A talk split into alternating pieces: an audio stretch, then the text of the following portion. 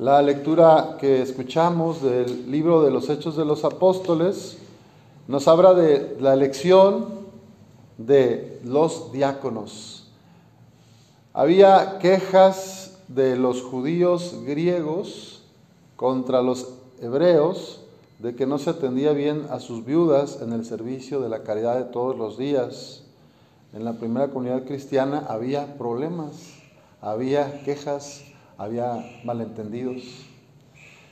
Y entonces los doce apóstoles convocaron a la comunidad y les dijeron, no es justo que dejando el ministerio de la palabra de Dios nos dediquemos a administrar los bienes.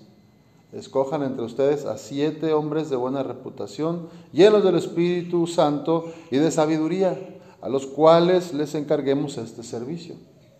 Nosotros nos dedicaremos a la oración y al servicio de la palabra.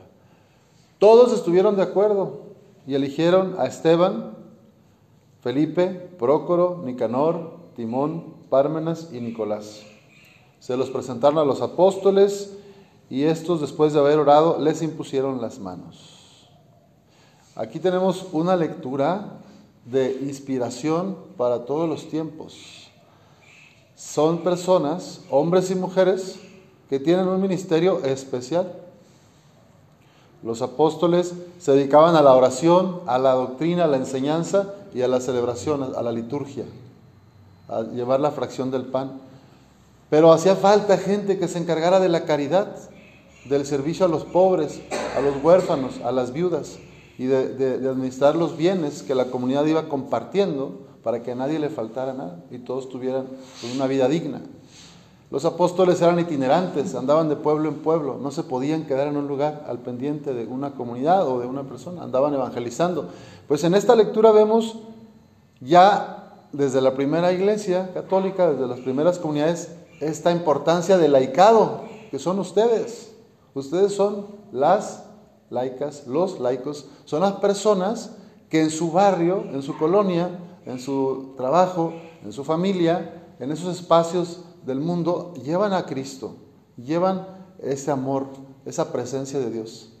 Son diáconas, diaconisas, son diáconos. La comunidad los elige y los envía. Y bueno, me da gusto ver hoy sábado casi llena esta capilla, porque esto representa que hay gente que busca a Dios, que hay gente que se quiere alimentar del cuerpo de Cristo, pero no para que me lo quede y yo me sienta bonito, ¿verdad? Cristo nos alimenta, pero nos lanza en la misión. Vayan, crucen la avenida, crucen las calles, vayan a las casas pobres, vayan allá en sus trabajos a escuchar a los tristes, a animar a los que están afligidos. ¿Verdad? Esa es la, eso es lo que Cristo nos invita a hacer. En este día, dice la palabra del Evangelio, eh, que estaban cruzando los apóstoles de regreso a Cafarnaún, el río, el lago, perdón, el lago, y que ya era la noche una noche cerrada. Soplaba un viento fuerte y las aguas del lago se iban encrespando. Para los marineros, para la gente que se dedica a la pesca, ellos respetan mucho el mar y obviamente ese lago era gigantesco. Imagínense, 5 o 6 kilómetros llevaban ya de cruzar. O sea, era un lago grande, ¿verdad? No era como la presa esta Zarco, ¿verdad? Era un lago bastante grande. Entonces, cuando habían avanzado ya una buena cantidad, vieron a Jesús caminar sobre las aguas y se asustaron. Pero Él les dijo, soy yo, no tengan miedo. Esto cambia la perspectiva. Ellos quisieron recogerlo y dice que inmediatamente la barca tocó tierra en el lugar donde se dirigían.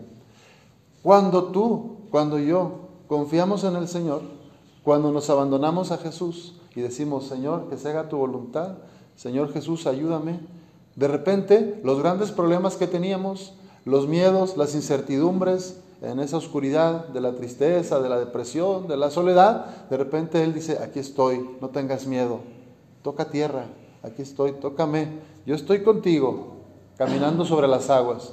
¿Y cuáles son esas aguas encrespadas? Pues eso, la tristeza, la depresión de perder un ser querido, a lo mejor también eh, los problemas del trabajo, los conflictos familiares, eh, pues los vecinos que a veces también pueden ser conflictivos y que a veces uno le da coraje a algo, que pone la música muy fuerte el sábado, que, que no barre su basura. Bueno, eso, desde las cosas más tontas hasta problemas graves de salud, un ser querido hospitalizado, pues son las aguas encrespadas, son nuestros miedos, la incertidumbre del futuro, del trabajo, de cómo estará mi familia, de si perderé la casa o no.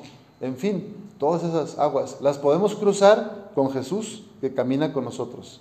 Él está, ese es el símbolo de la resurrección, que nada hay que nos detenga si vamos con Jesús, caminando o remando, como sea. Y a nosotros nos toca, pues, hacer lo que podemos. No se nos pide nada extraordinario, sino que le pongamos todo el empeño, todo el amor a cada cosa que hacemos. Santa Teresa del Niño Jesús y luego Santa Teresa de Calcuta tenían esta frase o esta misma idea. Decían, no se trata de hacer grandes cosas, sino de hacer lo que nos corresponde con mucho amor. No se trata de hacer cosas extraordinarias, sino de hacerlo ordinario con amor. Y a unos les toca educar, a otros les toca trabajar, y a otros les toca las labores domésticas, y a otros les toca pues hacer equipo, cocinar. Ahora los hombres también cocinan, qué bueno, ¿verdad? El siglo pasado como que no, la mujer que cocine y los hombres ahí, no, todos podemos cocinar y también todos podemos lavar trastes y también la mujer puede cortar el pasto, ¿verdad? Y también puede cargar de repente un garrafón. antes como que era, no, eso nada más los hombres. Hay unas mujeres más fuertes que nosotros, ¿eh? Entonces, para que vean, ¿verdad? Estos tiempos van cambiando. También son signos de la resurrección. Familias que hacen más equipo, que colaboran y que no dice, no, eso es lo tú y eso es lo tú. Pues todos podemos aportar, ¿verdad? Todos podemos ayudar y cruzar la noche eh, cuando hay viento fuerte en la sociedad. Ahorita hay un viento fuerte, pues, de guerra, un viento fuerte de injusticia, un viento fuerte. Hoy es Día del Niño, de maltrato y de abuso infantil. Hay muchos niños padeciendo abusos, golpes, maltratos, botados a la calle y muchos enganchados por cárteles para hacer pues, cosas del narcotráfico. Entonces, adolescentes, menores de edad, que al no tener amor en su casa, ni reconocimiento, ni aprecio, cualquiera llega y le dice, mira, yo te voy a dar esto, ropa nueva, un celular nuevo, hasta un carro, si te portas bien en, unas, en unos meses te doy una troca. No, hombre, pues vamos, ¿verdad? Y luego pues ahí andan, ¿verdad? Ya no pueden salir a veces de eso, este, los tienen ahí les pagan con droga, ellos drogándose, pues hacen cualquier cosa.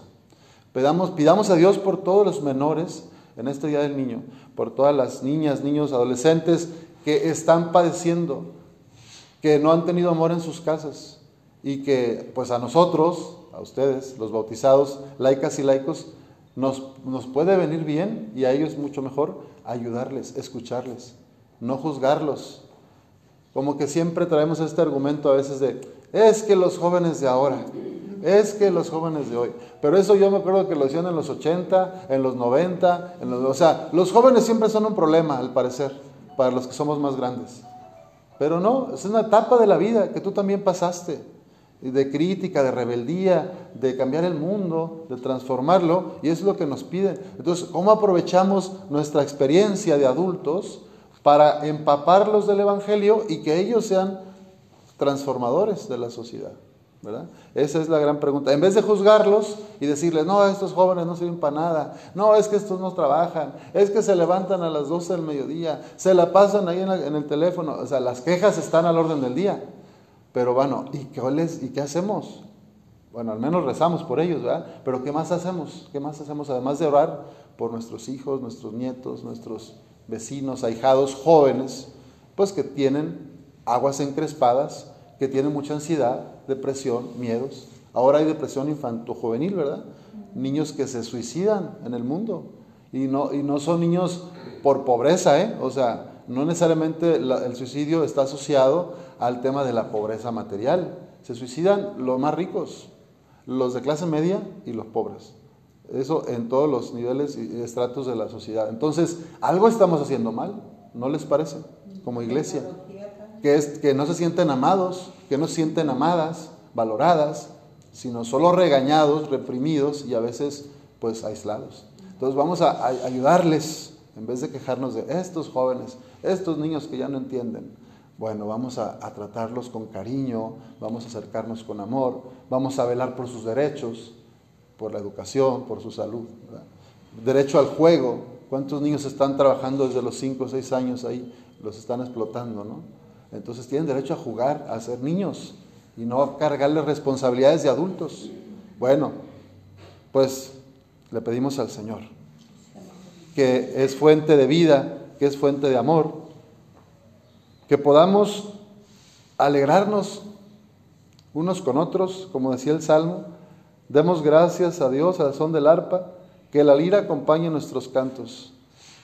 Él ama la justicia y el derecho, y pidamos que todas las niñas y niños sean respetados en su dignidad de hijas e hijos de Dios. Así sea.